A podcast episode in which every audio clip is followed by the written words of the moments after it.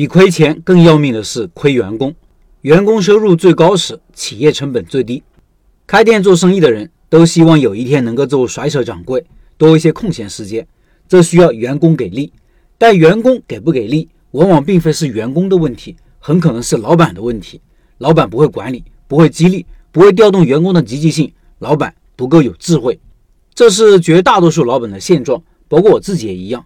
这么多年了，员工还只是员工，我没法做到甩手。不说大事，很多小事还是要我们自己操心。员工也基本上是推一步走一步，这个我不怪员工，还是自己的问题。管理智慧不够。前面几天的文章，我们基本了解了胖东来，也学习了老板于东来的一些不同寻常的做法，比如坚决不扩张，比如加班罚钱，周二闭店休息，一年高达一百四十天的假期，一天工作七到八小时，非工作时间不允许接工作电话，把利润的百分之九十分给员工，等等等等。正是这些做法，让他们的员工兢兢业业，让胖东来无人能敌。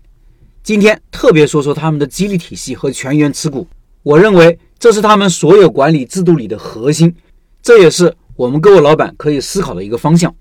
说到高工资、高福利，前几天有一位老板的疑问我印象深刻，他说放假多、待遇好，意味着他的人力成本高，那他哪里是节省成本呢？不然高成本还要分摊到产品上。有这样的疑问是没有整体思维的体现，或者说想东西缺少系统思考。首先。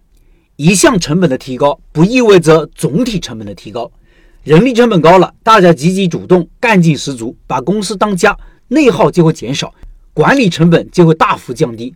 同样一件事情，不好的公司可能一个月才能干成六分，在胖东来呢，也许十天就可以把事情干成九分，这不是成本降低是啥呢？其次，员工成本的提高会让业绩变好，道理很简单呀。员工满意会把满意传递给顾客，顾客也就满意，顾客满意了，回头率就高，口碑就会变好，生意就会越来越好。市场上有良好的口碑了，一传十，十传百，宣传费用也就降低了。这是一个相互加强的正循环呀。以前我们可能觉得这只是理论上可能，但是胖东来其实一直这么干的，干了二十多年了，实践的很成功啊。有句话说，员工收入最高时，企业成本最低，这不是没有道理的。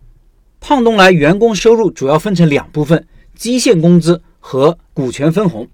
于东来说，要给够基本工资，保证员工作为一个普通人的生存权，生活上没有后顾之忧。同时，于东来主张让创造财富的人分享财富。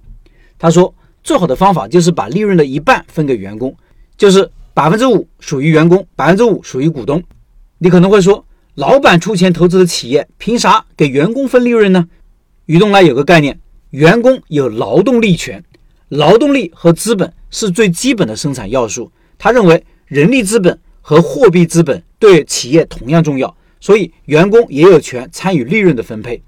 我估计这些说法你没有听过吧？实际上有学者调研过，大部分有些规模的企业家也不知道。但是胖东来的股权设置跟一般的企业员工持股有些不同。胖东来的股权设置方案的核心是。岗位股权制，强调岗位股，明确股权收益和岗位价值的高度相关性，强调岗位的重要，削弱个人的作用。而且股份不是固定的哦，是随着员工的能力、岗位的变化而变化。这也是跟他们的用人原则绑定在一起的。他们的原则有一个很重要的点，就是能上能下，这样就可以让股权始终掌握在能够为企业创造较大利益的核心员工手上。保证企业的旺盛的生命力，所以千万不要误解他们的员工持股方案，并非是吃大锅饭，恰恰是打破了大锅饭，强调收益和贡献大小挂钩的原则。实际上，他们对员工的要求非常高，混日子、磨洋工、没能力的人，很快就会被发现、被嫌弃、被淘汰。有一次，胖东来接受采访，他说到了一个案例，他说：“我有一个案例，有一个同行也是做零售行业的，生意不是太好，但也不亏钱。”有二十多家店，但是员工流失率比较高，老板比较烦恼。我就问他经营多少个门店，每个门店经营情况怎么样？那时候他有二十多家店，一个店可能就五六个人，店长一个月九百块钱，员工拿五百块钱。我说拿五百块钱，员工怎么开心呢？他们怎么活呢？想让企业做得更好，那首先要成就团队。我就跟他说，如果一个店一年挣十万，平均一个月就是挣八千块钱。如果拿出百分之五十作为奖金，也就是四千块，差不多能够让员工的工资翻一倍。员工起码能拿到一千多，店长至少能拿到两千，是不是大家都有奔头了？在当时是二零零几年，工资虽然很低，最起码你的员工要比这个社会上的平均工资要高，那大家就会用心去做，结果会不会越来越好呢？后来这个企业我没有跟踪，但是我相信他一定是分钱了。前几年我开会的时候。他女儿接手了这些生意，而且经营的还不错。我也没具体问情况怎么样，但我相信你只要这样去做，进行合理的经营策略调整，结果就会马上转变。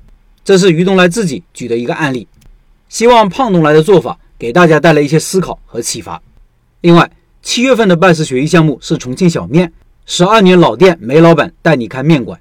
梅老板也是一位很有想法的老板，店铺在小镇上，每天营业额可以做到四千多，非常厉害。感兴趣老板扫码进入交流群，音频下方有二维码。